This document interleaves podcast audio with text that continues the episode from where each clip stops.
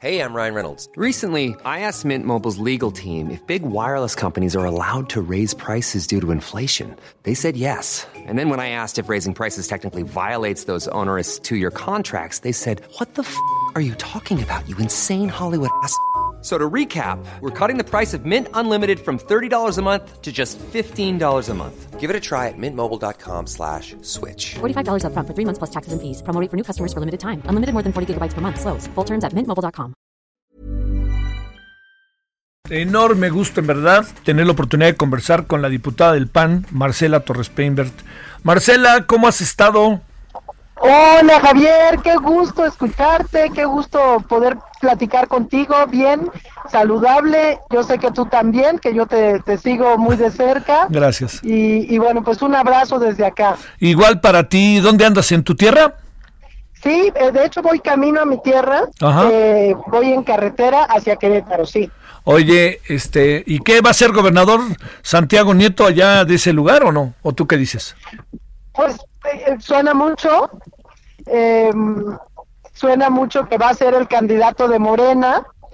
Eh, sin embargo, bueno, pues eh, la, la, las preferencias, según todas las encuestas, pues no favorecen a Morena, están con el PAN en Querétaro. Este, bueno, le va bien, con pero Mauricio Curi, que es actual coordinador de los senadores del grupo parlamentario del PAN. Oye, pero luego también pasó esto ahí con lo del supuesto video en que aparece el gobernador, en fin, ¿tú qué piensas de eso? Eh? ¿Le has dado vuelta?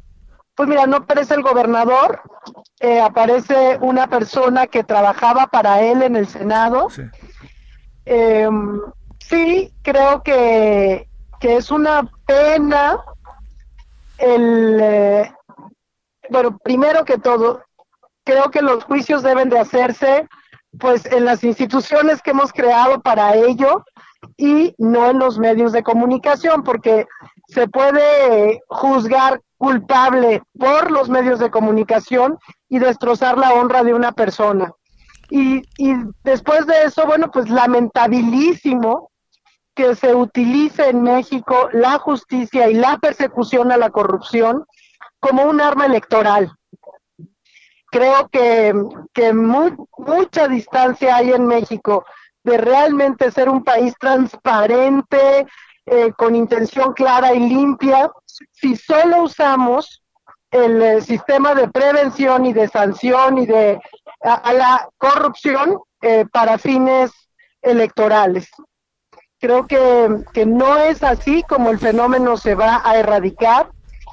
Y, y bueno, pues este, lo lamento mucho, sobre todo porque tú sabes que he trabajado fuerte sí, sí, sí, junto con la sociedad civil en todo el tema del Sistema Nacional Anticorrupción, que es como todo un sistema ideado de varias instituciones, de varios, de la participación ciudadana hasta el fondo, ¿no? La presidencia, con el objetivo de prevenir y de poder sancionar ciegamente al fenómeno de la corrupción y vemos que pues está en el olvido, ¿verdad? Sí. Da la impresión de que en este gobierno la, la bandera de la corrupción se usa solo como eso, como un estandarte, pero no hay realmente una intención de erradicarla por los sistemas que están probados como útiles para ese fin. Eh, este, a ver, para entrar en otro terreno más del cual Tú sé que conoces bien, eres una panista de cepa de toda la vida, diferentes ocasiones legisladora, un contacto reconocido por todos con la sociedad, desde allá, desde Querétaro y no solamente desde ahí, la causa de las mujeres. A ver, este, están divididísimos, va a ser una bronca para el PAN la llegada de, de este partido de Margarita Zavala y Felipe Calderón, haya sido como haya sido. Pues mira, eh, creo que, que, el PAN como institución no está dividida. Eh, Margarita y Felipe decidieron irse del PAN, siendo pues que nacieron ambos allí en este partido y deciden fundar un nuevo partido. Eh, y creo que la gente que, que, salió del PAN para acompañarlos, pues ya salió. Eh, mucha de la gente que ahora los acompañan, pues son militantes nuevos en un partido que no, no ofrece nada nuevo, ¿no? igual que el PES, que es un partido pues religioso que, que solamente cambia una palabra, igual que el partido de Pedro Aces, igual que el partido del expanal. Desgraciadamente en México vemos que, que no hay una idea fresca, eh, todos son partidos que surgen de refritos y que pueden tener su valor, pero que vemos, eh, desde mi punto de vista, Javier, que, que la ciudadanía, los ciudadanos y ciudadanas, no han logrado realmente organizarse para conformar un partido distinto, un partido ciudadanizado, un partido abierto, sino que nacen nuevos partidos con viejos formatos. Creo que mientras en México sigamos teniendo esta estadística de que solo 8 de cada 100 mexicanos participamos en nuestra asociación de colonos, pues vamos a ir teniendo pues eh, los gobiernos que nos merecemos por falta de participación. Que, es lo que puedo leer en, esto, en estos nuevos partidos que, que están eh, intentando formarse. Oye, eh, a ver, pero déjame plantearte, en, el, en los terrenos de lo que podríamos llamar la política concreta, la política práctica, esa que, que tienes que enfrentar a diario, que tiene que ver con legislativo, que tiene que ver con este eh, la correlación de fuerzas en las cámaras, con la propuesta de que se haga una, eh, que se tengan propuestas que puedan ser debatidas, pero sobre todo que pasa por el proceso electoral y que esto puede ser ocasión para que en las elecciones del año que entra el PAN pudiera perder votos en un momento en donde está concentradísimas las mayorías y todo pronóstico apunta que a Morena no le va a ir mal por más que perdiera algo? Bueno. ¿Me, escuchaste o no? Sí, sí, y me quedé en que a Morena no le va a ir mal. Sí, te pregunto, ¿cómo ves?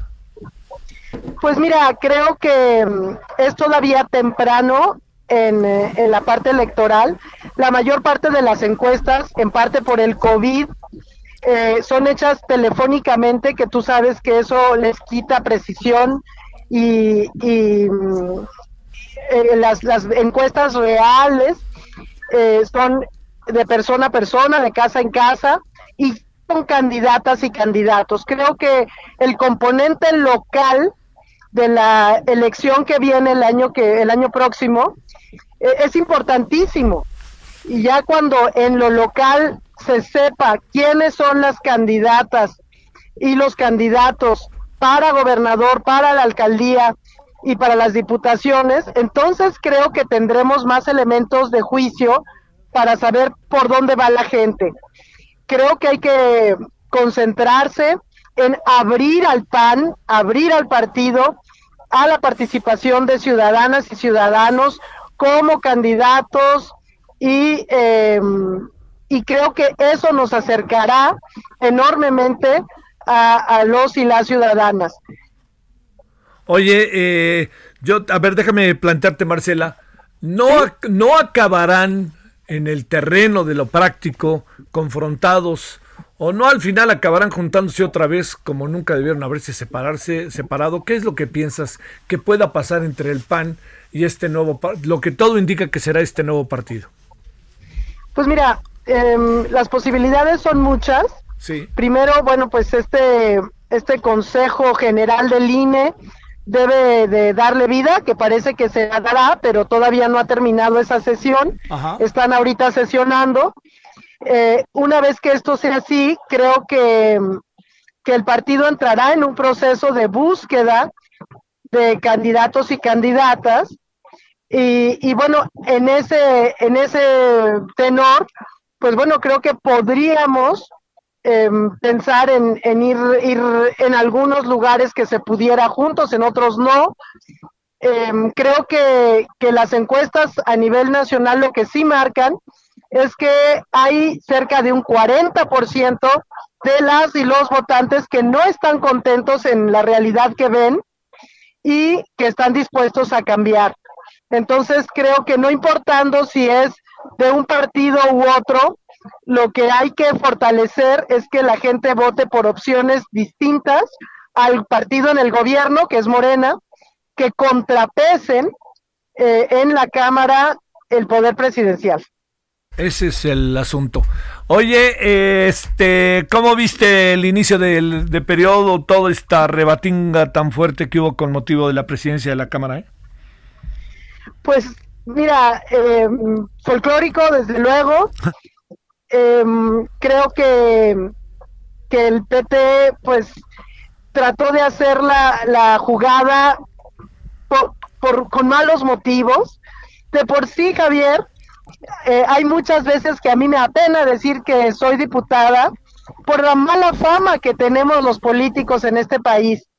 Y además, con este tipo de estrategias en donde compran así descaradamente voluntades de diputados para chapulinear de un partido a otro con el objetivo de lograr eh, cuestiones estrictamente partidistas que no tienen ningún interés para la ciudadanía, pues aleja todavía más de, las y los ciudadanos.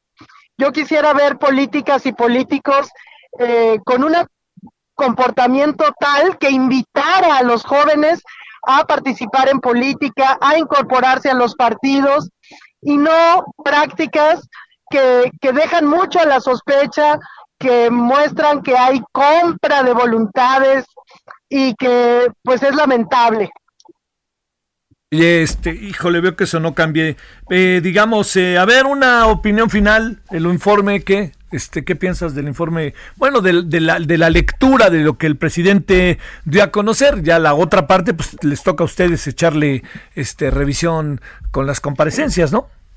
Sí, pues mira, creo que se vale soñar me parece que mm, es, eh, es un informe con un pensamiento de deseo, pero que la realidad es grosera y cruel. Em, esta, esta nueva creación de 12 millones de mexicanas y mexicanos que van a caer en la pobreza, estas cifras desbordadas de muerte por COVID, eh, esta caída grosera del PIB, este cierre de empresas, em, creo que, que nos hablan de una realidad muy distinta y que quisiéramos ver a un presidente más bien ocupado de, em, de, de, trabajar y reconociendo una realidad que si en buena parte no depende de él, en otra sí. Entonces preocupa ver a un gobernante que, que, que no está parado con los pies bien en México, que está en una nube y que quiere dar la impresión de que las cosas van bien cuando los ciudadanos vivimos otra realidad cotidiana. Te mando un gran saludo, Marcela Torres Peinbert. Eh, igualmente, Javier, qué gusto poder saludarte. Te mando un abrazo con todo cariño y mi admiración, como siempre, por tu trabajo periodístico. Oye, vete con mucho cuidado en esa carretera que, aunque cada vez está más grande, pues este, y más ancha, hay que irse con cuidado. Claro que sí, aquí vamos. Sale, gracias. Saludos, Marcela. muchos. hasta luego, Javier. Gracias. Adiós. Marcela Torres Peinbert, quien es diputada federal del Partido Acción Nacional. Hey, it's Paige DeSorbo from Giggly Squad. High quality fashion without the price tag. Say hello to Quince.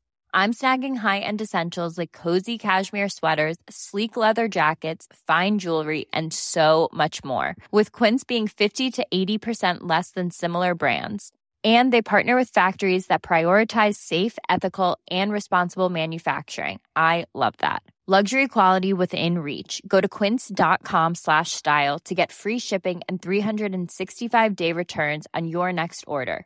Quince.com slash style.